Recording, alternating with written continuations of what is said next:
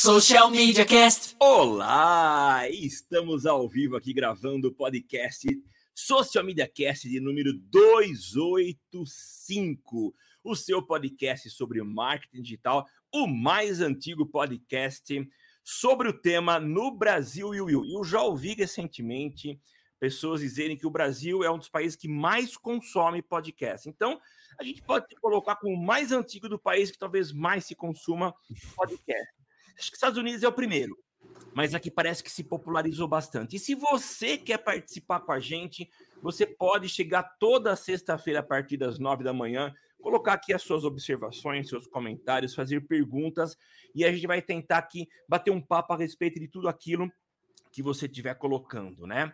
Eu sou o Samuel Gatti, o arroba tá no meu site, falando diretamente dos estúdios avançados da DR4 Comunicação em São Carlos, São Paulo, a capital da tecnologia, e eu não estou só. Estou com meu inseparável companheiro de todas as sextas, Temo Mori. É isso aí, Samuca. Estamos aí para mais uma gravação. Lembrando que eu sou o Temo Mori, o arroba Temo Mori no Twitter, facebook.com barra Temo Mori, Temo Mori lá no LinkedIn, no Instagram, no Snapchat e todas as redes sociais, inclusive fora delas. E é isso, Samuca. Parece que hoje tem vinheta, né? A gente tem convidado. Tem, é, e se tem convidado, tem vinheta. Então roda a vinheta. E agora no Social Media Cast, o convidado do dia. É isso, Tema. A gente tem aqui um, um, um convidado que é, demorou demais para a gente trazê-lo aqui para o nosso podcast. Assim. Foram conversas, negociações com o assessor dele, problema de agenda. muito difícil, né? De, de, pessoa difícil de ser acessada por conta de muito é. staff antes, né? Eu suspeitava Sim. essa zoada.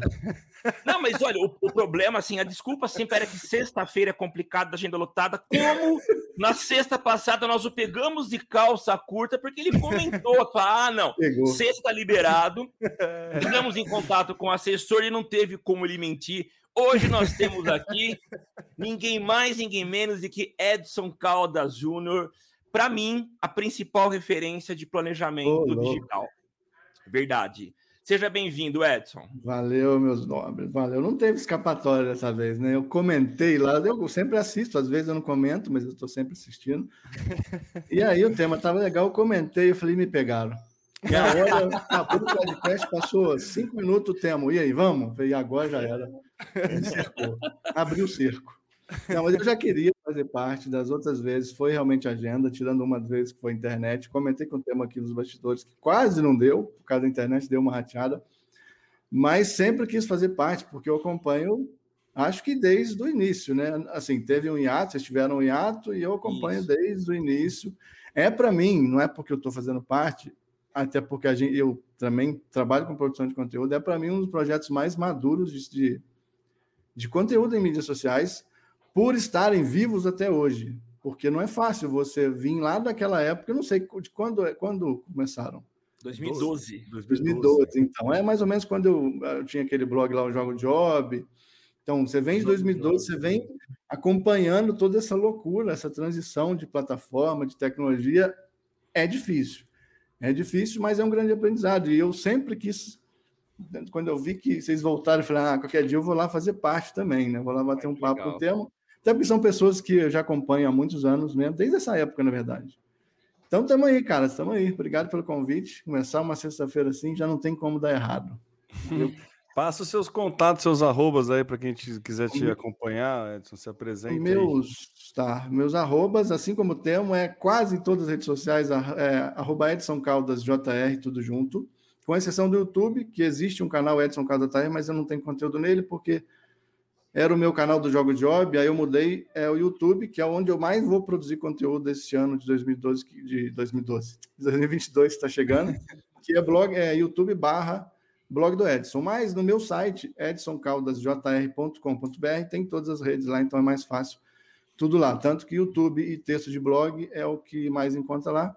Mas no geral, Edson Caldas JR, se jogar no Google aí, vai me encontrar facinho, facinho.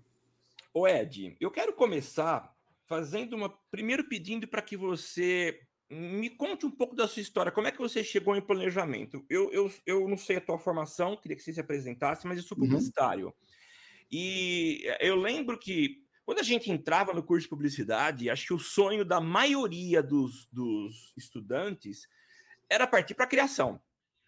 Porque criação é legal, pessoas descoladas, e a gente olhava para o planejamento, pessoas centradas, sérias, talvez pouco é, interessadas nas festas, né? Mas queriam ficar lá no escritório planejando, né? E uhum. acontece que eu acabei no meu TCC sendo planejamento da, da, da, agência, né? Me conta um pouco da sua trajetória, quando começou essa história de planejamento? Você sempre gostou? Fala um pouquinho para gente.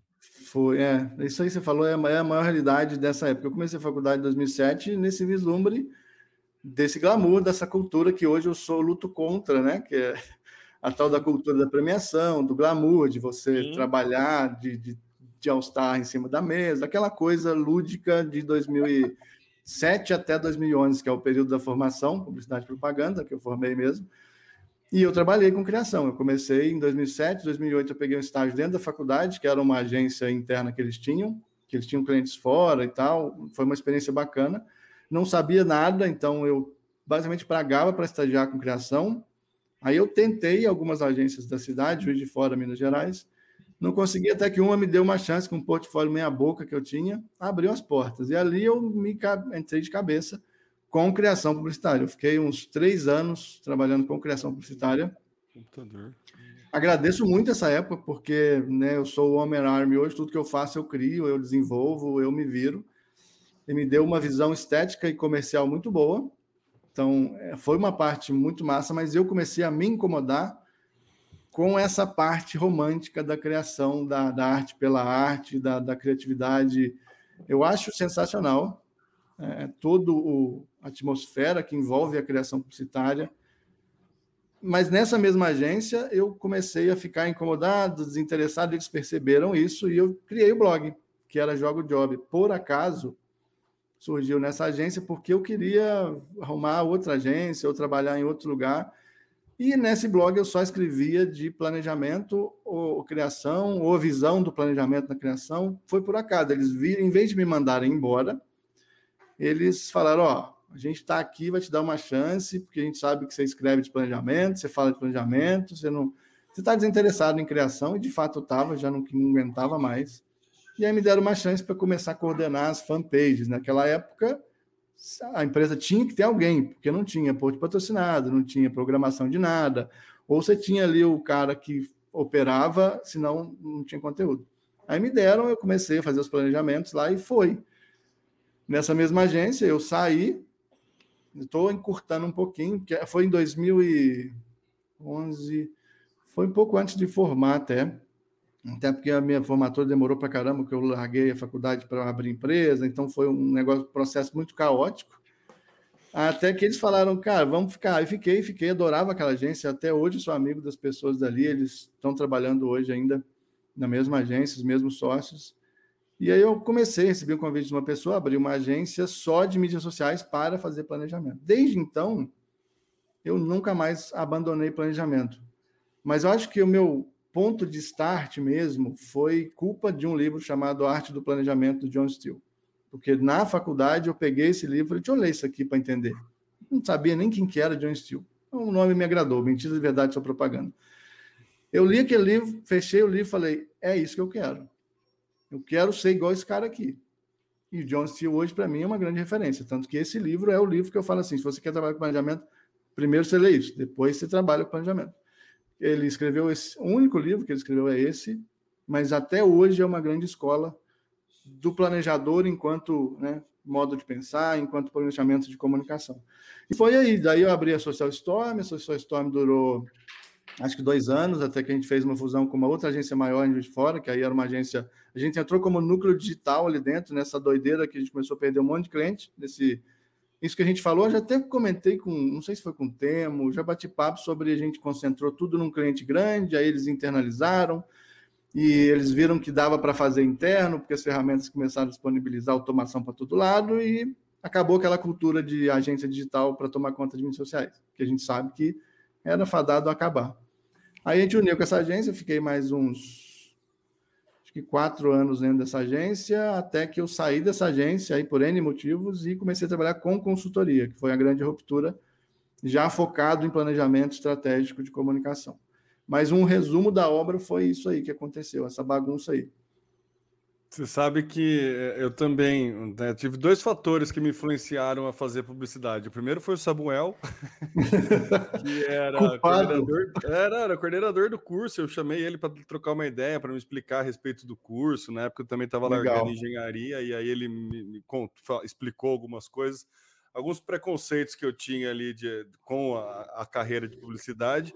E outra foi também um livro, mas esse foi um livro do Alexandre Peralta, o Comece a Publicidade a partir de uma ideia, alguma coisa assim, não lembro exatamente o título, mas que ele falava que o publicitário, o, o, né, o profissional publicitário, ele tinha que investir muito tempo em aumentar a sua bagagem. Então você precisa ir no cinema, você precisa ler Exato. notícias, você precisa estar antenado. E aquilo me encantou. Eu falei, cara, pô, vou poder ter a oportunidade de aprender muita coisa a respeito de muito, muitos mercados. E aí foi aquilo que, que me encantou também nesse mercado de publicidade. Mas eu também confesso que eu sou um pouco avesso a essa parte do da glamorização da, da, premiação, porque é aquele prêmio que você faz, que só os amiguinhos publicitários reconhecem efetivamente, o mercado é reconhece um pouco, porque fica parecendo um prêmio, né? Mas assim, você mais faz para ego próprio ou para esfregar na cara dos concorrentes do que efetivamente, né? Enfim, acho que não é esse o, o, o ponto. Mas, Edson, você falou de, de planejamento, né? O ainda no, no, no, imaginário popular, o planejamento é uma parte ali que todo mundo faz, né? Não é uma parte que está dentro, que você precisa tanto de um, de um do especialista próprio. Por que, que eu vou pagar alguém de fora para fazer um planejamento, sendo que qualquer agência digital, em tese, teria isso é, dentro do, do, do, do, escopo? Porque, né, em, em tese, quando eu vou pedir um orçamento de uma agência digital para fazer conteúdo de marketing digital, eles oferecem lá, tem uma construção de um plano de mídia, né? O que, que o, o que diferencia o planejamento disso? Ó, pergunta para começar bem capciosa, para já, já começar pesado. É, tem muitos fatores que diferenciam. É, parte é culpa da própria construção da, de, da nossa profissão. Hoje, o próprio modelo agenciamento, se, se os profissionais acordassem, não deveria ser, porque surgiu lá nas primeiras agências que eram agências de agenciamento. Tanto que o BV, você recebia uma grana para agenciar a mídia. Então, vem daí os termos. Né? A história da publicidade começa que não existia planejamento dentro de agência. Era atendimento, criação, uh, o, o atendimento, criação, aí passava pela pesquisa e marketing. Só que a pesquisa era o papel do planejamento, até que eles viram que eles precisavam codificar, pegar aquilo tudo de número e falar assim: bom, a gente precisa saber ler isso aqui direito. Esses números não querem dizer só isso. A gente precisa ler esses números como se fossem comportamentos. Daí surgiu essa profissão tão incompreendida. O fato de, de é, é, incompreendido porque qualquer um hoje no título do LinkedIn é planejador. De fato, existe uma camada dentro de cada um de nós que existem aí que, que pode dizer que trabalha com planejamento. A grande diferença é aí puxando na raiz do planejamento, na metodologia que é, é a base de tudo, que é aquela pirâmide, né? operação, tática, estratégia, poucas agências estão trabalhando no topo do pirâmide, da pirâmide, que é onde você conversa de estratégia com o cara, o dono, o seu cliente. É muito igual você falou, ah, a agência oferece ali um plano de mídia, plano de mídia é plano tático, é plano curto prazo. Você oferece ali um, um um orçamento que vai, enfim, durar um ano, você faz um planejamento, você faz um pré-planejamento, mas não tem gente hoje, não tem, muitos, foram pouquíssimas agências que eu já vi, que eu tive acesso, que estão vendendo planejamento estratégico. Existe a diferença. Você pode falar que você vende planejamento tático, planejamento de mídia, é muito comum. O termo mais certo é as agências hoje estarem vendendo um planejamento de mídia.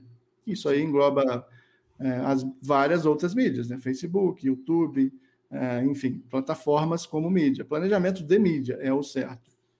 Para chegar nessa conversa de quem vende planejamento, é preciso ter um cara que converse diretamente de estratégia a longo prazo. Se a gente fala que é planejamento estratégico, a palavra estratégia sempre entra deslocada. Sempre. Não tem uma vez que você não vê.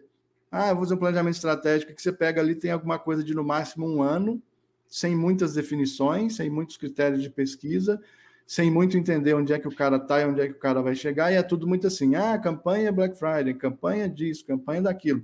Isso são planos táticos que compõem todo um planejamento estratégico que deveria ser um pensamento sistêmico de no mínimo uns cinco anos. Você não precisa planejar para cinco anos, porque é impossível. Não dá para você planejar num ambiente volátil igual a gente tem hoje. Mas você precisa ter essa visão sistêmica, pelo menos maturada na sua equipe, que é quem coordena. Então, em resumo, todo mundo pode dizer que vem, de certa, de certa maneira, um planejamento, desde que ele defina na entrega o que, que ele está vendendo. Se é um plano de mídia, o termo mais certo é planos, planos táticos de mídia, planos é, execuções mais rápidas, porque você está trabalhando sempre na operação, que é a base da pirâmide, que é muito importante, e na tática, operação tática. O que, que é?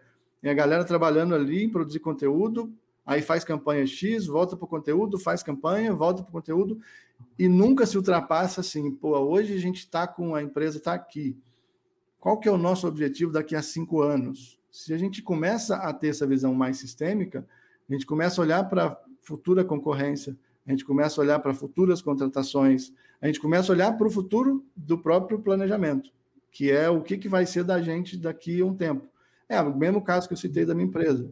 Se naquela época a gente tivesse pensado um pouquinho mais estrategicamente, a gente não teria insistido em três anos de agência de marketing digital, só de marketing digital, né, de mídias sociais, era mais mídias sociais, porque a gente sabia que aquilo ali era fadado a fracasso. Qualquer movimento tecnológico que falar, ah, agora você pode programar um post. Cara, daqui a seis meses você vai poder programar um post, você vai poder simplesmente fazer tudo automático. E é o que eu sempre falo: se você continua trabalhando operação e tática, as próprias ferramentas vão derrubar o operador, que é o que está acontecendo. Então, ou você começa a conversar de estratégia, sem medo de, ah, mas o cliente não está vendo o que eu estou fazendo. Conversa de estratégia. A conversa agora, para diferenciar o planejador do operacional, é ele colocar as cartas na mesa sem medo de perder a conta. Acho que esse é o grande lance. O Edson, é legal ouvir essa explanação bem completa e, e, deixa muito claro as divisões, vamos dizer assim, de etapas, né? Uhum. A gente uhum. precisa fazer um planejamento a longo prazo, mas você acha que é possível uma dissociação desse planejamento a longo prazo é, de quem está lá no operacional? imagino que para você pensar soluções ou ações que vão acontecer daqui três ou quatro anos, necessariamente você precisa ser alguém que entenda das ferramentas, mesmo que hoje elas sejam, de certa forma, é, operadas por robô, quer dizer, você tem grande parte desse processo, de fato, feito por, pelo próprio sistema, mas é importante que a gente entenda os mecanismos e as opções para que aquilo que eu planejei acabe se tornando uma realidade, né? Uhum. É, e aí é que tá, o cara que está na ponta de cima, que é o, vamos dizer, o cara que tem. Isso quando eu digo ponta de cima, o, o, não estou falando de empresa muito grande, não, tá? Estou falando de empresas, agências menores, de 10, 15 pessoas ou de 5 pessoas. É só saber as divisões. Quem é o responsável por tomar as decisões? E aí é que tá. Quem está lá no topo passou por. tem que passar pelas duas áreas. Você não vai chegar, ah, eu sou planejador, então eu não mexo no operacional, não quero saber das campanhas. Não, muito pelo contrário. Se o cara está lá na pirâmide de tomar as decisões, ele é o que vai ter que saber o que está acontecendo. Ele tem que entender um pouquinho de tudo. Mas o cara que chegou na operação, o cara que está coordenando o conteúdo, por exemplo, não tem que saber, por exemplo, de um faturamento da empresa, de qual que é a porcentagem que a empresa pretende ganhar no ano. Pode ser, se o planejador, se o cara for bom mesmo, ele vai sempre estar tá fazendo reuniões com a equipe. Gente, a gente está aqui, o nosso plano é esse, precisamos crescer X, aí entra a coordenação do planejamento. Mas é, é você dividir as, as responsabilidades entre eu tomo a decisão, porque eu sei o que está acontecendo ali embaixo, porque eu tenho a maior visão sistêmica para coordenar. É mais um papel de coordenação de planejamento, eu gosto muito desse termo de coordenar o planejamento ou de gestão de planejamento, do que o especialista em planejamento. Especialista, cada um é na sua área. Eu sou, por exemplo, eu hoje não trabalho com Facebook Ads, eu não opero, né? Eu não pego essa ferramenta, não é porque eu não quero, é porque eu, eu dediquei a minha expertise em estudar muitas outras coisas e fiquei um pouco para trás. Então, se eu tenho um projeto que é grande, que é sério, eu vou pegar um cara que é muito bom nisso. Eu não Sim. vou Ah, vou cobrar mais porque eu posso fazer aqui e me virar. Não, a responsabilidade da meta. Pode falar. Não, é, só surgiu uma dúvida aí, temos, é, eu sei que você quer falar. É, o, que eu fico ainda é, tentando entender, Edson, eu, eu, entendo a tua posição que tem uma visão global, uma visão superior, você consegue entender todos os movimentos, todas as necessidades, diferentemente do cara que está lá no operacional. A visão dele é muito limitada, ele pode ser muito bom nisso, mas imagino que ele tenha a visão de, por exemplo, funcionalidades que talvez você não tenha acesso e que podem te ajudar a realizar algum passo que você precisaria dar no teu planejamento e que você desconhece. Será que não há necessidade também de quem está no topo estar é, tá em contato direto com o que está acontecendo e com as possibilidades que surgem? Porque a gente sabe que essas ferramentas estão a cada semana entregando algo novo. Eu não posso sair de férias uma semana porque surgiram novas ferramentas que resolvem é, questões específicas que eu não consegui resolver antes. Sim, sim, completamente. Aí a gente estaria talvez conversando direto com a, a, a, equipe de planejamento tático com a operação, porque eles estão planejando a campanha. É, eu, eu sou a favor do, do, do, do, do de todo mundo estar tá no mesmo nível mas alguém tem que coordenar. Isso que você falou é, é, é, é uma realidade que precisa ser entendida. Eu não estou falando para separar as coisas, acho que deu a entender sim, um sim. pouco. Eu estou falando que assim, esse cara tem que coordenar o tempo inteiro. Tá. Então ele tem que estar tá conversando sim com a operária, não sei casos muito avulsos assim que são empresas muito grandes, mas ele tem que estar tá em contato o tempo inteiro. Normalmente isso se quebra essa essa distância se quebra quando você tem algum gestor de projetos como um, um Trello, qualquer outro, que está todo mundo dentro sabendo o que está acontecendo. E aí a gente marca períodos dentro de, por exemplo, ah, a gente tem uma campanha que vai durar um ano.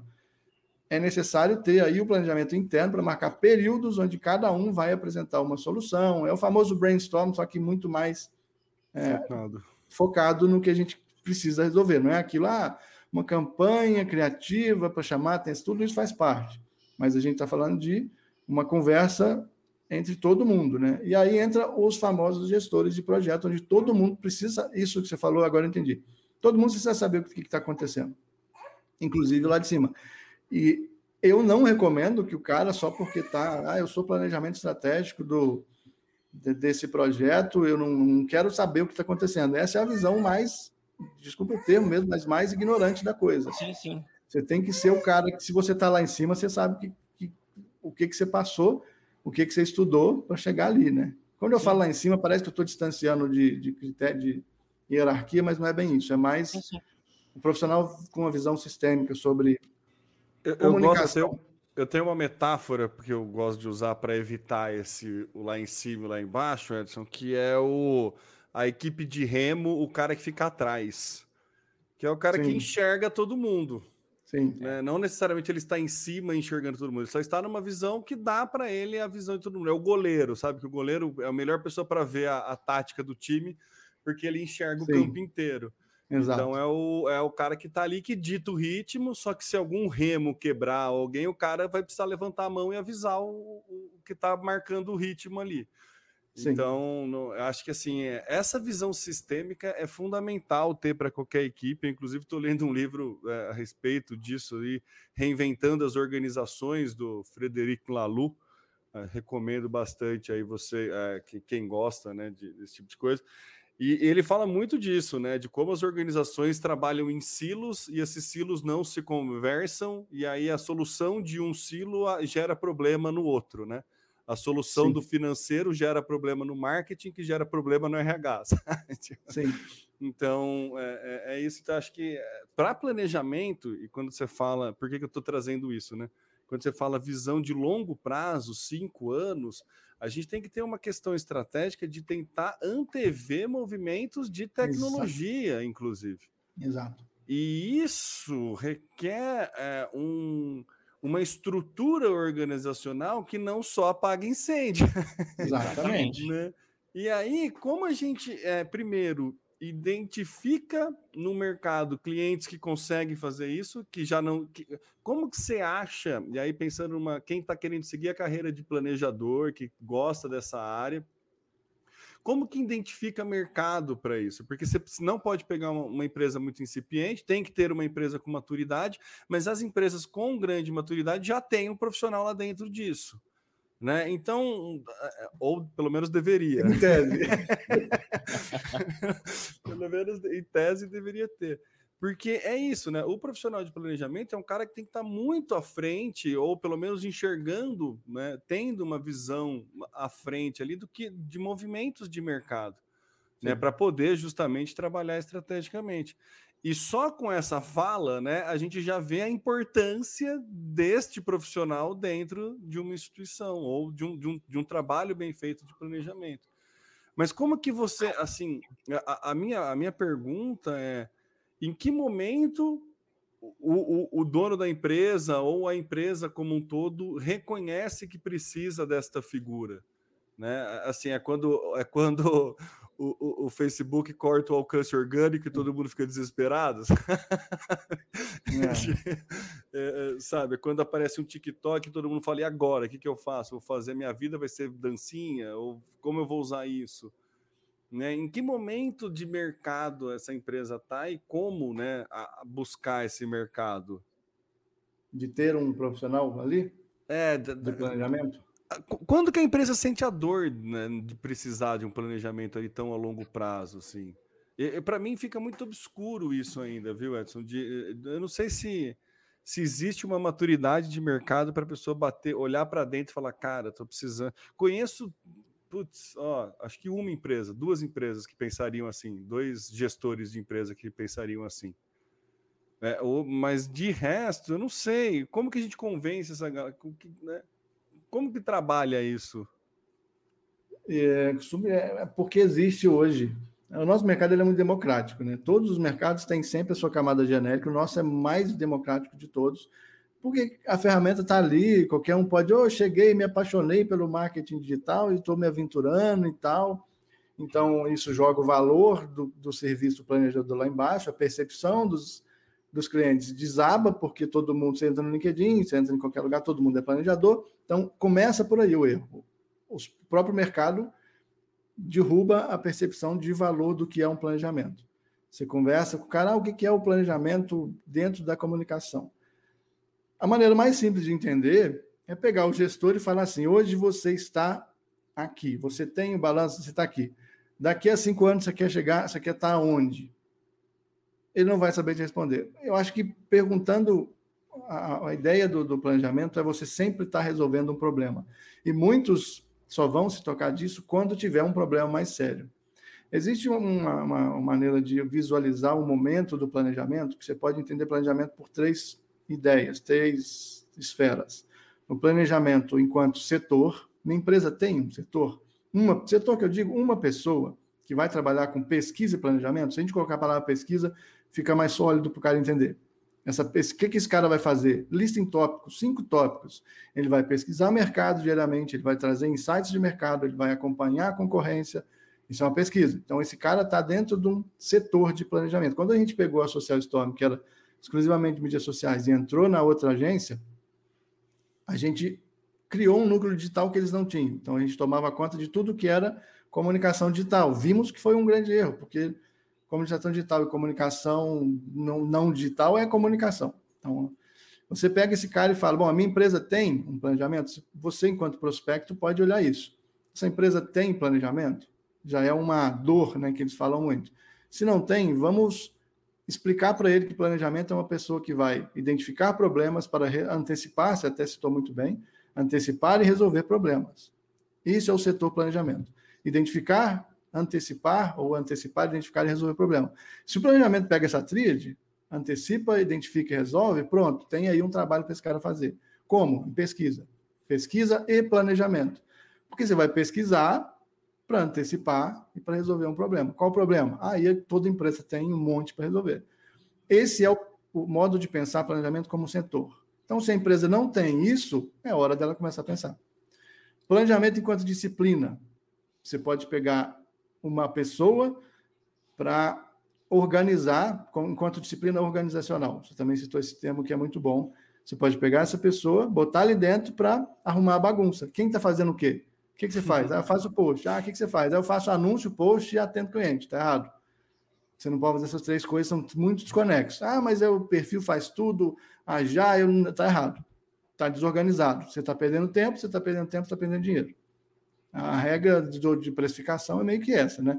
Se você pago X horas para fazer criação, você tem um valor aqui dentro. Eu estou te pagando X. Então, recapitulando, é, planejamento enquanto estrutura, enquanto departamento, planejamento enquanto disciplina organizacional, é mais uma maneira de pensar, você pode escolher um dessas três esferas. Ah, disciplina organizacional, vocês conseguem identificar o que, que cada pessoa dentro da empresa faz, eles fazem exatamente isso e fazem bem, entregam bem? Se não, bota uma pessoa para coordenar o planejamento organizacional. Você já tem mais um motivo para falar, ó, você tem, pessoas, é, todo mundo está fazendo tudo aí? Tá, tá funcionando? Tá, mas pode, vocês podem estar perdendo dinheiro, otimizando tempo. E o planejamento enquanto modo de pensar, que é o gestor, que é o cara que vai entrar, e aí entra o consultor, é o papel mais do, do consultor. Que esse cara tem que ter, primeiro, experiência de mercado, você não vai pegar um cara com um ano, dois aninhos e botar ele ali na ponta, até pode, se ele aceitar o desafio, se a empresa assumir os riscos. Você vai pegar um cara que tem. Ah, qualquer um de nós três aqui poderia estar numa, numa, ponta de gestão, porque a gente tem, sei lá, quantos anos de mercado e já viu muita transição acontecer. A gente sabe quando pode ser uma hora de antecipar um problema.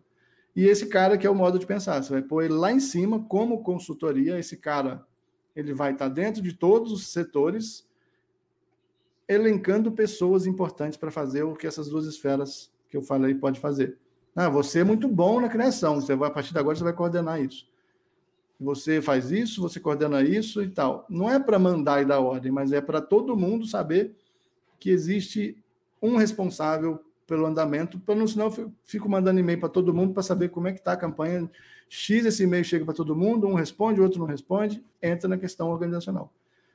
Pegando por três esferas, em resumo, resumir tudo que eu falei, esfera da departamento. Pergunta, analisa se você quiser prospectar, se o cliente tem um departamento de planejamento para resolver problemas. Pesquisa e planejamento, acho que é bom esse termo. O planejamento é, enquanto disciplina, que é você ver o que, que cada um está fazendo ali e organizar o meio de campo para economizar horas da empresa. E o planejamento enquanto consult, modelo consultivo, que é o cara que já tem mais experiência fica lá em cima. É bom eu pôr logo um lá em cima? Se a empresa tiver cash para bancar, é bom. Porque essa empresa vai falar: você vai precisar contratar um cara aqui, um cara aqui, um cara aqui. Coisa que o setor também pode fazer, mas ele vai ter que patinar para explicar o porquê. Então, acho que esse é um primeiro pensamento que você pode fazer, tanto para prospectar o cara, ah, eu quero vender consultoria. Você pode ir por essas três esferas. Tanto quanto para você que está trabalhando ou que abriu uma agência entender que é, eu começaria sempre pelo plano de pesquisa e planejamento. O cara que vai antecipar, prever e resolver. E esse cara é conversa com todo mundo. É uma bela porta de entrada mesmo, porque é, no momento que a gente está, né, passando aí pela uma parte mais forte de transformação digital, não vou nem citar pandemia, mas de, de coercitivamente ser transformado digital, né? É, a questão de pesquisa e, e estrutura, né, para isso ficou muito clara aí a necessidade dessa de quanto mais rápido você se adaptar, melhor. E aí eu volto a gente sempre, né, aqueles chavão né, de palestra, você sempre tem um slide com a frase do Darwin, que não é o mais rápido nem o mais inteligente, que, que sobrevive, mas o que melhor se adapta às mudanças. Né? Exatamente. Então, Exatamente. ter um departamento disso, né, uma pessoa exclusiva para fazer pesquisa, enxergar concorrência, ver movimento de concorrente, ver movimento de mercado, é, mostra aí uma maturidade de, da empresa. A gente pensa em agência, mas qualquer empresa pode ter esse, é, esse profissional. É o termo agência ele acabou popularizando, mas é, é o, a, a, empresa. Eu gosto de estar a empresa ou o negócio. É, é que normalmente este, é, esta função acaba sendo agregada à função do CEO também, né? Né? Acho que, o, é, que acaba sendo o cara que tem mais visão, né? Então fica meio preso nisso.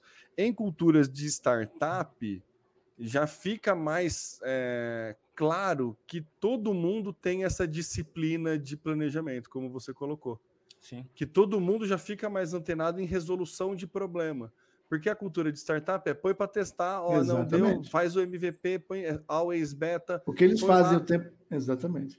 Que eles, eles fazem, o tempo, inteiro, é pesquisar, plane... pesquisar, planejar e resolver problema. Só que Exatamente. se você ficar nesse ritmo o tempo inteiro, você vai ser startup o tempo inteiro. Sim, exato. Né? Mas esse modelo é muito bom. Acho que o modelo de startup é um modelo que, ele até meio sumido a ideia, o um modo de pensar.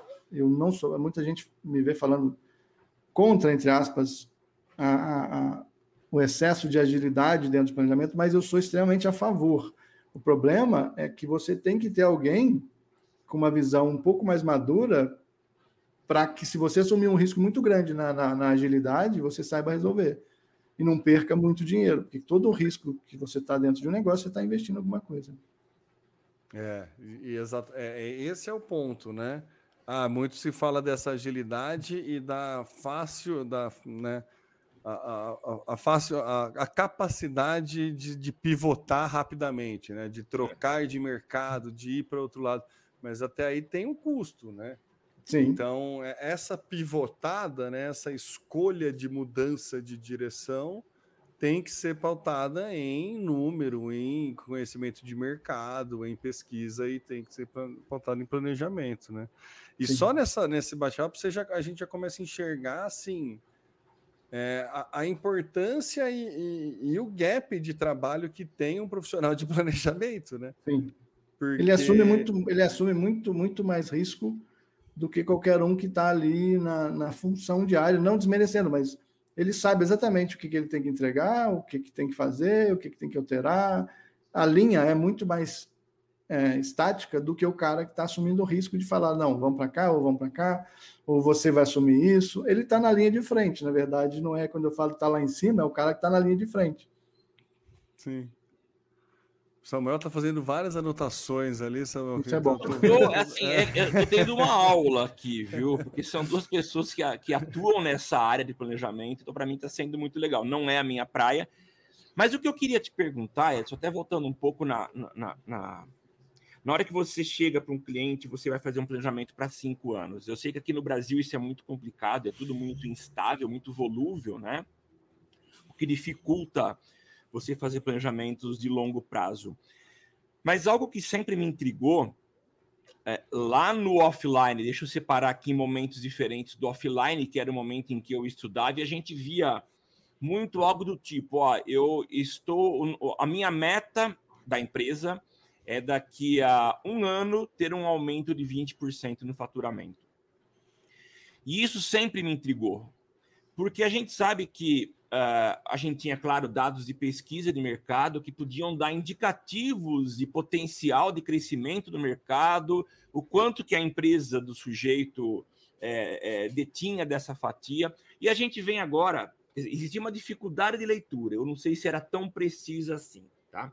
O que a gente vê agora é que no digital, me parece que os dados são em tempo real eu consigo quantificar de uma forma muito mais precisa, porque eu tenho é, é, formas de rastrear conversão, então eu consigo, com uma precisão muito grande, saber é, 10 pessoas foram impactadas, 5 é, tiveram interesse pelo conteúdo, 3 foram para a página de, de, do produto e uma converteu. Está muito mais preciso, o que me permite ter uma avaliação muito mais real do que pode acontecer se eu investir 20% a mais, quanto eu vou bater de meta? Como é que foi? Como que é isso? Como que eu quantifico desde o passado, quando eu não tinha essas, esse controle preciso, e hoje? Como que a gente consegue trabalhar nesses dois cenários? Aliás, eu acho que isso ainda acontece na mídia convencional, porque as agências de publicidade continuam fazendo planejamento. Como que eu faço essa estimativa de entregar para o sujeito se vai ter 20% de, de aumento no faturamento se você seguir esse caminho, tanto no digital quanto no off? Promete e reza, né? Acho que... Acredita em algum dos deuses que existe no planeta e, e bota fé nele. Não, não existe essa cultura, acho que é tudo muito, você citou muito bem, é tudo muito tempo real hoje em dia. Né? A, a ruptura de você ter, igual eu falei, ah, antes você te contratava uma, uma empresa de pesquisa, ela ia lá fazer uma pesquisazinha ali muito relevante, pesquisazinha não, não reduzindo a importância, mas muito relevante no, no, num volume muito inferior ao que a gente pode ter hoje, com, com ferramentas extremamente baratas para ter esses dados, mas não existe, aí entra mais uma, uma, uma parcela da esfera que eu falei, não existe o profissional lá dentro que está registrando os dados estratégicos da empresa, que está tendo relatórios mensais, ou trimestrais, ou semestrais, para olhar para o passado da empresa. Então, hoje, inclusive, é uma das primeiras coisas que eu faço quando eu vou emprestar. É, é um dos passos que a gente está testando. Tem quatro anos que eu trabalho em consultoria, apanhando na cara igual um louco, porque você sai de um modelo de agência e vai para a consultoria, é outro universo. Você pergunta, o que, que você tem de dado para me dar aí? Tudo que você puder me dar nos últimos três meses. Eu sou muito assim, não dá para pedir mais do que três meses, porque são raras as empresas que vai te dar. A maioria não tem nada. Eles vão te dar uns acessos ali, um acesso. Tem gente que não tem nem. Tem lá o site, mas não tem nem o Analytics que você possa acompanhar.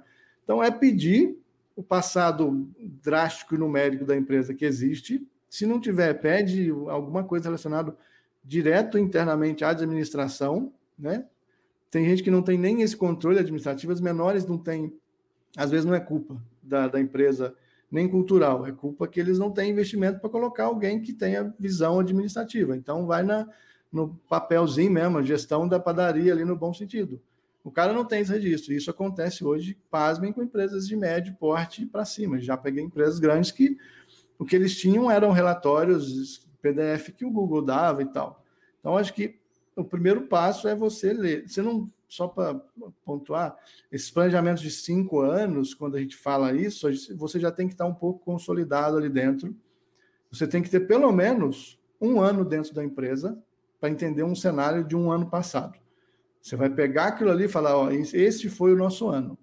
Partindo dali, você começa a visualizar o próximo ano para você poder visualizar, você ter número, né? Como é que eu vou ter uma meta de 20% se eu não sei quanto que o último ano cresceu? Não existe do isso. quê, né? É, exatamente. A gente vai crescer 5% de quê? Então não existe. Então, o primeiro ponto é esse. É mais um argumento. Se você não tem e não quer começar, você está ficando para trás. E aí a gente tem inúmeras plataformas que fazem isso. Eu posso dizer aqui, antecipando os movimentos, é algo que eu já estou atrasado, acredito que poucas pessoas estão falando com tamanha seriedade para se consolidar num próximo mercado daqui a uns 10 anos, é o BI, é o Business Intelligence. Vai ser o, o parceiro do planejamento, pesquisa e planejamento. Porque o que, que é o planejamento desde que ele existe? É olhar número e interpretar número como se fosse o comportamento humano, é o que o BIA vai fazer. Esse cara pode ser que ele pegue os números reais, que você falou, né? Os dados que vão chegando para a gente todos os dias e consiga interpretar eles num período mais curto, três meses, por exemplo. Um padrão de três meses, um ano, seis meses, eu tenho um. Ó, a gente tem um padrão aqui que está nos indicando que a nossa empresa pode crescer tanto no próximo ano. O BI vai ser o parceiro oficial do planejador né? Daqui a pouco surgem termos, planejamento, enfim, vão ter outros termos que vão surgir, mas é algo que eu estou atrasado, deveria estar estudando muito mais isso, porque a gente foge às vezes, porque a gente imagina Excel, muitos cálculos, essas coisas, a gente foge um pouco, mas existem ferramentas riquíssimas que você, através do BI, antecede problemas, antecede e consegue planejar. E aí, daqui para frente, é, é, o que você falou, né? Tudo que a gente recebe hoje é muito fresco, é muito atual. Se a empresa não tem o último ano passado, esquece. Pega o que você tem. Então, você vai fazer um planejamento. Todos os meus planejamentos eu sempre coloco. Ó, os três primeiros meses a gente vai reportar a situação no primeiro. Por isso que não, não dá para se fechar uma consultoria, até dá, mas depende muito do que você vai fazer, de menos de um ano. E deixar muito claro que esse um ano vai ser assim. Esse ano vai ser a base do início do nosso planejamento a longo prazo não chega, eu não, não é para chegar e falar, não, eu vou trabalhar com planejamento, a gente vai visualizar a empresa há cinco anos, não pode. Eu nem prometo que eu vou fazer o cara vender mais, porque eu não sei o que ele vende, eu não sei o que as pessoas acham, eu não sei como é que está a percepção de público, não tem um social learning ali para eu entender o que estão falando. Então, quem promete, ah, eu vou fazer você vender mais XY, pode até estar tá pautado em, às vezes, conversão direta, conversão a curto prazo, isso é muito realidade e funciona. Mas vender, vender, vender, né? Botine marketing não vai dar, não. Vai, vai. Botine marketing. Acabar você bom. vai ficar nesse ritmo o tempo inteiro. Aí o primeiro, todo gráfico sobe muito rápido, estatística é assim: se subiu muito rápido, vai cair tá na errado. É, tá errado. Tá, é, tem alguma coisa vai despencar montanha russa. Vai despencar. É. Então, a mentalidade é essa. Você, você que... falou um negócio muito legal do, do, do tempo, né? E, foi mal, eu assim... falo pra caramba, foi mal. Gente. Não, imagina, nem é por isso. É que, você, é que não dá nem para prometer que vai vender mais, não sei o que lá. No meu trabalho de, de consultoria, assim, quando eu falo, cara, é, em três meses eu prometo que eu te entrego, assim, você vai saber onde você quer chegar. Exato. pelo menos você vai ter essa visão clara, assim, você vai saber onde você quer ir, ou pelo menos saber onde você não quer ir. Exato. É, é, é isso, sabe? Não, não, não, tem, não, não, não vou nem falar que você vai dar o primeiro passo, nem, mas você vai ter um caminho mais claro e vai conseguir olhar para frente, né? Vai, vai, parar de olhar Exatamente. só para dentro e vai começar a Você olhar vai parar de olhar para o post do Facebook. É isso, exato. Vai parar de olhar para o post do Facebook vai começar a olhar um pouco mais para frente e entender o que, que você quer com posicionamento, né? Ó, eu quero que Palavra que lugar, essa. que lugar do mercado eu quero estar. Que lugar da cabeça do meu consumidor eu quero estar? Aonde eu vou me alocar? eu vou ser responsável por fazer o quê? Né? aí você consegue, assim, porque aqui você, e aí a gente traça uma, uma estratégia de como contar essa história, né? Exatamente. Palavra linda, você... sabe aquela tatuagem que você coloca no braço? Sim. Os posicionamento. Posicionamento. Legal. É bem isso, porque se você não conta, e essa é outra frase que eu adoro, se você não conta a tua história, alguém conta por você, né? Exato. Você, você é o que falam quando você sai da sala, né? Na visão delas, esse é o problema. Na visão delas, esse é o problema. Então aí a importância de ter alguém que vai enxergar cinco anos lá na frente. Exato. Né? E, e achei muito legal na tua fala que precisa ter um tempo de mercado. Sim. Acho que é fundamental isso. Eu, na hora que você falou isso, eu fiquei pensando na, na, no Social Media Cast até, de ter quase, vamos fazer 10 anos de podcast. Cara, a gente tem anos. o privilégio, Nossa, 10 anos, a gente tem o privilégio de conversar com especialistas em campanha para Alexa, por exemplo. Coisa que está muito fora, especialistas em, em, geografia das coisas. A gente já teve um, pod, um episódio a respeito de geografia das coisas que são coisas que estão muito além assim da nossa realidade, mas que existem pequenos nichos que já começam a despontar e a gente tem esse, esse privilégio de poder contar isso. E aí a parte docente, né, fala um pouco mais alto a importância de se ter um segundo um, um, um projeto durante a faculdade, né? No teu caso foi o blog, né, que deu todo Sim. o direcionamento.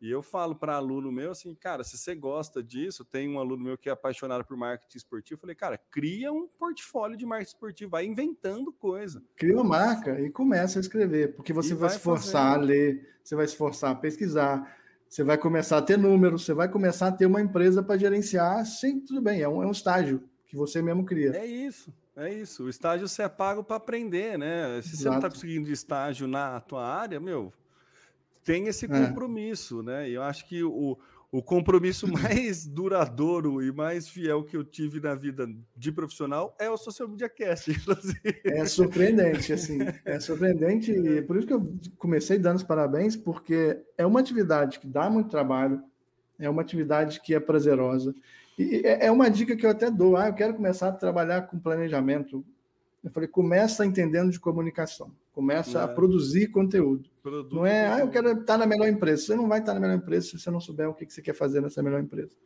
Então é muito difícil. E produzir conteúdo, 10 anos, o Jogo de Job é dessa época, mas ele entrou em vários hiatos, aí ele acabou, virou meu site. E a gente está em contato, exatamente o que você falou, né? A gente está em contato com inúmeras possibilidades, inúmeras expertises. Onde eu mais apre é, é, aprendi sobre dados, sobre ferramenta, foi aplicando no jogo nos meus blogs, né, as coisas. Sim. Que aí se der problema, dane-se. Não tem prejuízo, tem nada, é meu mesmo. É meu mesmo, eu não ganho dinheiro é. com isso, eu não estou perdendo dinheiro com isso, eu não sei tempo, então eu estou aqui para aprender mesmo. Exatamente. É isso, eu estou aqui para aprender mesmo, então não tem problema. Então acho que é isso, sabe? Trabalhar. A gente está falando muito de planejamento, porque requer uma visão para frente, né? E a gente está trabalhando, olhando um pouco para trás, Mas é isso, né? É, para você tenha um projeto seu que você consiga ter o seu, o seu mini laboratório ali para poder fazer e, e, implementar. Se você quer ir para a parte de criação, tem o seu projeto, teu mini laboratório para fazer a criação. Hoje é muito acessível isso, né? E Nossa, galera, hoje tem que agradecer muito, velho. Né? É, hoje tem que agradecer muito. 2012, meu amigo. Meu Nossa. Deus. O, o eu, eu, sou, que a gente apoiou para configurar, configurar, o feed do, de podcast. Para traquear, um, traquear um link antes, eu tinha que entrar no Google não sei o quê. Era gambiarra que a gente fazia. Eu, eu fiz faculdade de desenvolvimento. Em 2004 eu fiz desenvolvimento web, eu não completei porque eu vi JavaScript, aí eu resolvi ser feliz e não, não estudar JavaScript. Mas eu fiz dois anos de desenvolvimento web, e na, em 2004 se falava da profissão do futuro, eram os webmasters, que os caras iam ganhar rios de dinheiro administrando o site. Hoje eu entro aqui agora, em 30 minutos eu ponho um site no ar. Exato. Porque a Hoje tem o no-code que está crescendo muito. Tem né? no-code, é. Estratégia de no-code. A gente vê Elementor, né? Plugin de WordPress, que você faz o site ali, meu. Conhecimento muito. Exato. Não, é eu não sei programar. Eu, tu, todos os meus sites, você vê, Digital Plans e o meu pessoal, e tudo. É no clica, clica aqui, arrasta é, e pronto. É, no drag and drop e vai é, que vai, funciona. É, é bem eu isso. Eu até deixo como indicação de leitura uma pessoa que eu gosto muito, porque ele tem essa, essa coisa, é o Walter Longo, essa coisa de antecipar. Tem um livro dele de 87, 86, eu não sei, é um grossão da época do auge da publicidade glamourosa, que ele já, ele já falava tudo isso, ó BV, bonificação veículo errado, isso aqui vai acabar, isso vai, tudo está descrito ali. Impressionante como ele tem um, uma visão de futuro sobre a comunicação. Então, ler esses autores, especialmente brasileiros, é muito importante. Esses caras que chutam mesmo, não tem medo de, ah, o cara está falando besteira. Pois é, não, não sei. Né? A dúvida é, é a, é a, principal habilidade que o planejador tem que ter, a dúvida e a curiosidade. É, e essa questão que você, é isso que você falou de também buscar referência brasileira. Brasileira também. Sentido porque, Pisar no cara, chão, né? É, é, exato, é isso, sabe? A, você falou muito né, do, do, da necessidade de ter um coordenador, da necessidade de ter o, o, o, dono do cachorro, né? Que a gente fala Isso. que cachorro de muito dono morre de fome. Isso é a coisa mais brasileira que existe, assim, a necessidade, o respeito e a necessidade de uma hierarquia de uma instituição. É. Que, por um lado, é bom né, entender isso e, e para poder trabalhar dessa forma, mas por outro lado, assim, se você quer fazer um negócio extremamente horizontal, multinacionais sofrem bastante com isso, né? Vou implementar uma cultura né, organizacional, horizontal, tá, mas você está no Brasil, né? É. Tem um, uma, uma moça que é referência, Mari Barros, eu conheci através de um cliente que eu, que eu atendo, tem um TED dela, até tem um podcast falando sobre gestão à brasileira, que é maravilhoso, fala justamente isso, cara, é, é, é outra coisa quando você tá, a cultura do jeitinho, né? Acompanhe o mercado gringo sempre, Sim. fique atualizado, mas bota o pé no chão. Você está no Brasil e aqui é Rue, Rue, BR mesmo. Você vai ter que aprender o jeitinho brasileiro de planejar, de gerir, de lidar com as pessoas. É outro modo de pensar, é outra cultura. Então, e que exige é... uma capacidade de adaptação muito grande, né? Muito grande. Eu, aliás, isso é um problema, né? Eu, desde que comecei da aula, a gente sabe que as principais referências de planejamento, principalmente planejamento, marketing de forma geral é da gringa. E, cara, você tem assim uma cultura muito diferente. Fica complicado muitas vezes você traduzir para o aluno o que está querendo dizer lá fora. Sim, muito. E, e, nem tudo aplica, né, Samuel? Não, nem tudo aplica. É isso. Nem tudo Especialmente planejamento, a gente tem profissionais muito, muito bons para acompanhar livros e autores e blogs. Tem muita gente boa. Então, é, o problema é que tem muita gente ruim também. É, é bom saber quem é o cara, onde é que ele já passou. A gente tem mesmo, isso tem. É, tem muito, muita gente que, que, que, dá certo de um jeito e aí acha que e, e vem desse jeito de dar certo, né? É, o mercado, o nosso mercado ele é, ele é, ele é como eu disse, ele é democrático porque é, da, da noite para o dia o cara pode entrar ali e se auto especializar no negócio isso tem em todo o mercado, mas a comunicação por si só já é marginalizada, né? A profissão de comunicador já é marginalizada por culpa dos nossos queridos gerentes de agência lá de trás, que trouxeram esse estigma de, de glamour, de premiação, da malandragem. Então, assim, até que ponto isso influenciou, não sei, mas é bom a gente começar a pensar daqui para frente, não do que aconteceu. todas as referências do passado vão nos ensinar onde é que a gente quer chegar no futuro. Essa é a regra, sempre foi essa. A história do, do, das, das, das, civilizações é assim. O passado deu merda aqui, a gente precisa arrumar para chegar aqui certo. É assim na comunicação. Inclusive, estudem comunicação antes de planejamento, porque eu acho que é, é o primeiro ponto para você ser um bom planejador, é entender de comunicação. Ler de vários aspectos da comunicação. Ah, não é minha área. Começa a ler, porque é o momento de se aprender mais, você tem uma visão mais sistêmica, não é só ler sobre a sua área. É um ponto importantíssimo, importantíssimo. Mais alguma questão aí, Samuca? O papo foi, Você... cara, eu, eu tô aqui como um observador, tá? Samuca é bom legal. também, brabo, cheio de, cheio de humildade aí. É, ah, cheio de humildade. Não, não, Para eu, com isso. Eu, eu, sei me colocar aqui, viu? Eu, eu, eu gosto de respeito quem entende. Já Inclusive, comprei o curso do Edson e, cara, que didática. E uma coisa que, até deixando de lado a questão do planejamento, você falou que você tinha uma experiência com estética, com, com, com direção de arte. Cara, Sim. é maravilhoso. Meu. O, o, o, visual, cada tela, cada tela do seu curso, aquele é preto muito... e, e, amarelo, meu, que coisa linda. Eu fiquei apaixonado. A viu? estética, assim, quem não conhece o conteúdo que o Edson cria, é assim, por favor. Por isso que eu falei que esse período da criação foi sensacional, porque eu sou o Homem-Army, o que eu quero eu crio.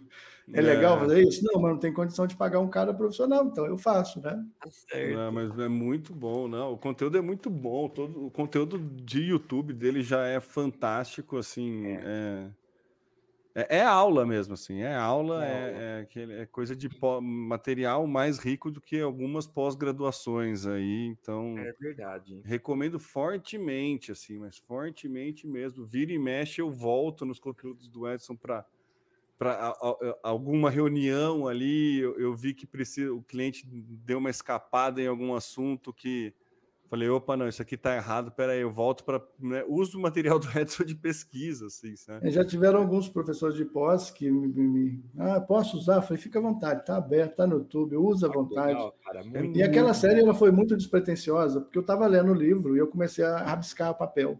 Mais um meio de estudar. Quando eu estou lendo alguma coisa, eu sempre estou notando, rabiscando.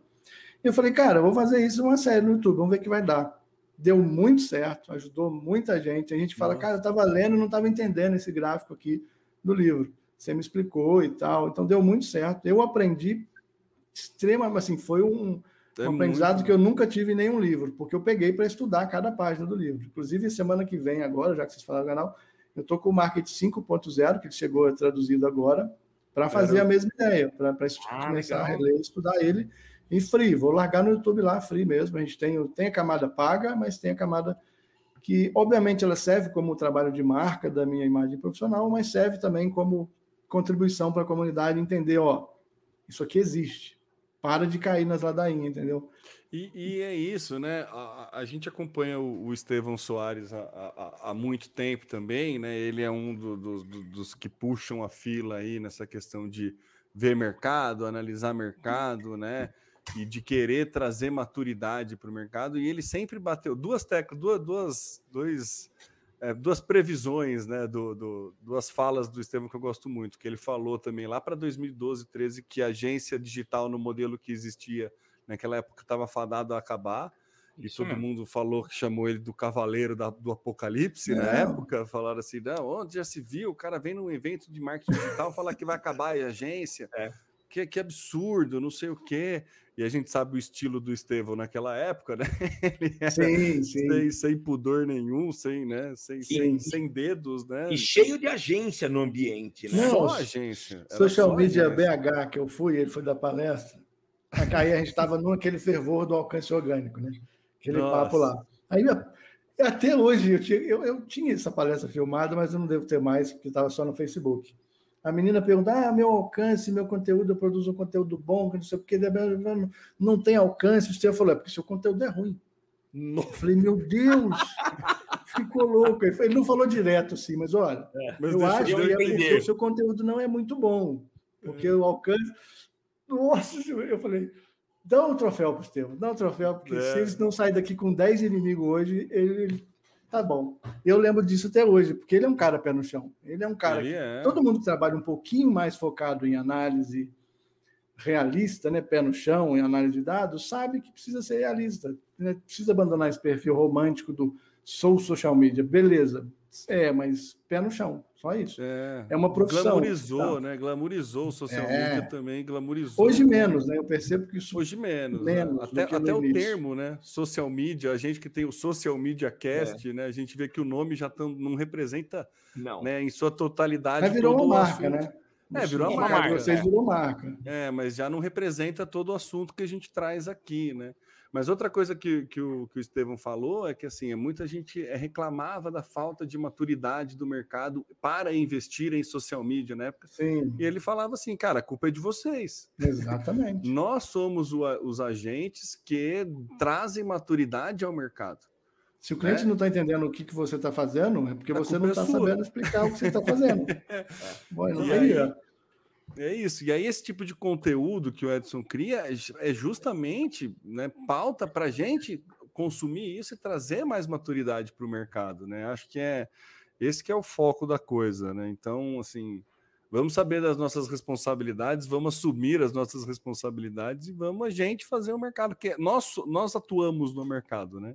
Nós somos os agentes responsáveis por fazer o mercado ser maduro, não é o é cliente. Isso, é isso. Não dá para reclamar que o mercado é imaturo, né? É. Botar a culpa no cliente é fácil, né? Tirar da sua responsabilidade o que é, é o seu papel é muito fácil. É tipo, né? Eu gosto daquela frase também, acho que era do Saramago, né? É, o bra brasileiro é tudo burro, posta os brasileiros na rede social. é. Tem cliente ruim, tem cliente, me desculpe o termo, tem cliente arrombado? Tem, mas dá para identificar esse cara. Dá para identificar muito fácil. Quando você sabe que o cliente está perdido, é uma coisa. Quando você sabe que o cliente já está é, querendo te passar para trás, é fácil pelo menos com um tempinho de mercado, você já identifica rápido já isso. rápido, já rápido. É, é, isso. E aí você tem duas opções: ou larga o cliente ou cobra caro, né? É, que aí tem que valer a pena. É o famoso orçamento para valer a pena. É, Exatamente. Para valer a pena, é isso.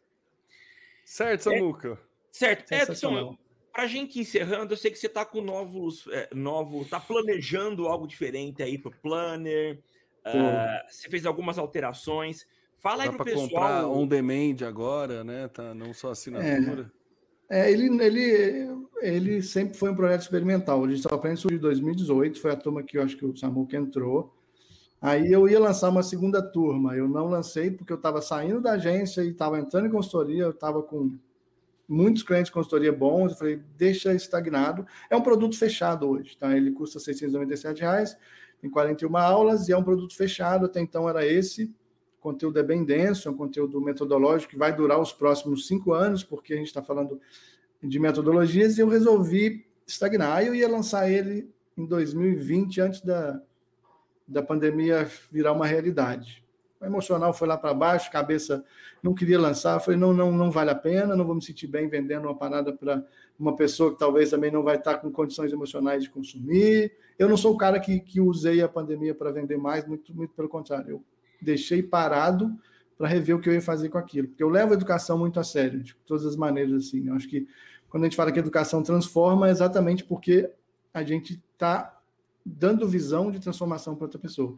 Aí parei e falei: esse ano vai, esse ano eu vou remodelar ele. Ele vai continuar sendo um modelo igual é, 41 aulas, aquelas aulas elas são atemporais, mas ele vai ser um programa que vai ter continuidade. Então, a gente vai ter aulas semanais e alguns módulos extras, como workshops bimestrais, que já tem alguns disponíveis, e o módulo consultivo, que vão, os alunos vão poder agendar, por exemplo, um módulo consultivo que vai, que eu vou pegar o, o Digital Planners, pegar o contexto do cara e falar assim: vou te dar uma trilha de estudo para você executar um planejamento do início ao fim usando o material que eu tenho aqui. Você Legal. vai pegar esse material e, e tá, eu vou te ah, estuda essa aula, você vai ter que fazer isso. Vai ser meio que é o que, eu, o que eu vou começar a chamar de programa de estudos, porque eu acho que sempre vai ser isso. Não vai ser curso, não vai ser. É, eu não quero que seja por assinatura, acho que o cara pagou, ele vai estar ali, acesso vitalício, e as novidades vão surgir. O módulo consultivo é um, os workshops bimestrais também. Eu vou disponibilizar os workshops para quem quiser comprar que não for membro, porque são vários temas diferentes. No meu site, edsonCaldasJR.com.br, que é a matriz estratégica, como aplicar uh, a matriz SWOT, tudo preço acessível, 60, 40 reais. São workshops de uma hora e meia, para quem não for membro, quem for membro recebe.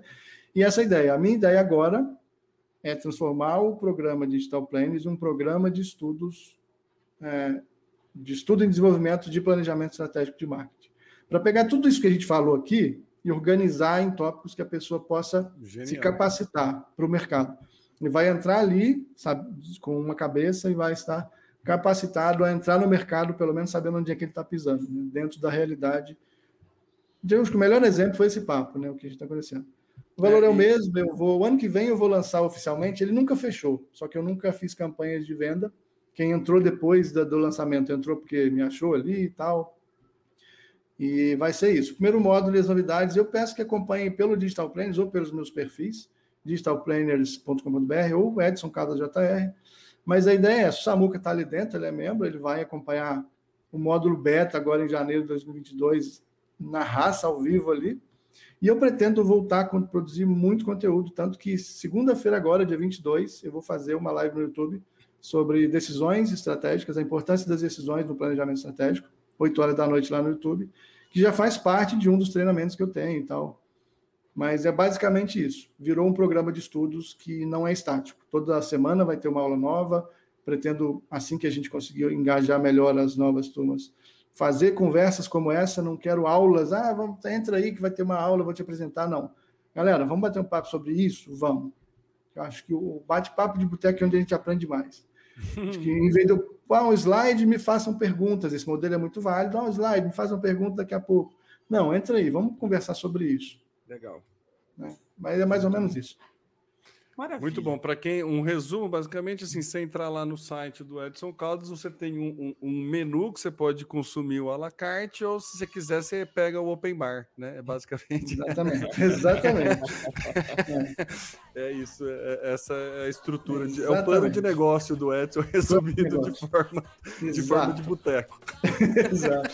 É o melhor formato, é divertido, é descontraído. Né? Muito bom. Edson, a gente queria agradecer demais a tua, teu tempo, a tua disponibilidade e, e, o teu conhecimento compartilhado aqui pra gente. Como eu falei no começo, volto a reiterar que para mim, para mim, você é a principal referência de planejamento, assim como o tema eu também te consulto, é, consulto teu material. Então, a gente agradece demais, espero que nossos ouvintes também tenham gostado desse bate-papo, tá? Uh, esse foi o. Fala, Edson, você ia falar alguma coisa? Não, eu ia agradecer, eu que, eu que agradeço. A participação finalmente se concretizou, né, Teu? Eu que agradeço. então vamos continuar trocando essas ideias e é isso. Valeu. Maravilha. Gente, esse foi o episódio 285 do Social Media Cast, o seu podcast sobre marketing digital. E você acompanha a gente toda sexta-feira a partir das 9 horas com notícias interessantes sobre o mercado ou com convidados interessantíssimos como o Edson que viu hoje com a gente aqui. É, basta acessar lá facebook.com ou no YouTube, procura por Social Media Cast e você consegue nos acompanhar. Se você quiser nos ajudar, você tem também condições de doar módicos cinco reais, a gente nem fala mais um real, né? Mas módicos cinco reais acessando padrim.com barra smc é a forma que a gente usa para ficar muito rico e poder pagar os nossos servidores. Fala um dólar. Pronto. Então, é. É, vamos lá então e vocês é, participam ajudando a gente. Eu sou Samuel Gatti, o arroba tá no meu site. Falando aqui hoje da chuvosa, eu tô aqui me escondendo atrás de um Sonex para ver se não pega o barulho dela da chuva caindo lá fora. É, eu sou Samuel Gatti, o arroba tá no meu site. Estou aqui nos estúdios avançados, mais conhecidos como meu escritório, da DR4 Comunicação, em São Carlos, São Paulo, a capital da tecnologia. Temo, suas considerações finais. É isso, Edson. Muito obrigado aí. O papo de alto nível, né? Sempre muito bom aí trazer é, expoentes do mercado, pessoas que estão há tanto tempo aí. A gente aprende bastante. É, obrigado mesmo pela presença. É, obrigado a todo mundo que acompanhou a gente aí até o finalzinho. E lembrando que eu sou o Temo Mori, o arroba Temo Mori no Twitter, facebook.com barra Temo Mori, Temo Mori lá no LinkedIn, no Instagram, no Snapchat, no TikTok e todas as redes sociais inclusive fora delas. E é isso. Valeu, gente. Até semana que vem. Tchau, tchau. Aqui você aparece, aqui você acontece. Social Media Cast.